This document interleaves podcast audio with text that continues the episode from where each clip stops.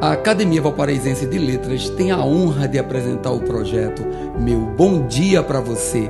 Que tal tomar aquele café e permitir nossa entrada na sua casa para começar o seu dia com dois dedos de prosa? Mensagem 152 Um dos maiores e perigosos defeitos que habitam nessa alma é claramente a covardia. No entanto, por ser esse defeito facilmente mascarado, admiti-lo transforma-se em declaração de fraqueza. Somos covardes frente a obstáculos que julgamos intransponíveis, esquecendo que, por muitas vezes, podemos contorná-los ou evitá-los, tendo uma nova escolha. Somos covardes, muitas vezes temendo enfrentar o novo, uma nova moradia, um novo relacionamento, uma nova escola Somos covardes, não pedindo ajuda por alimentarmos o orgulho.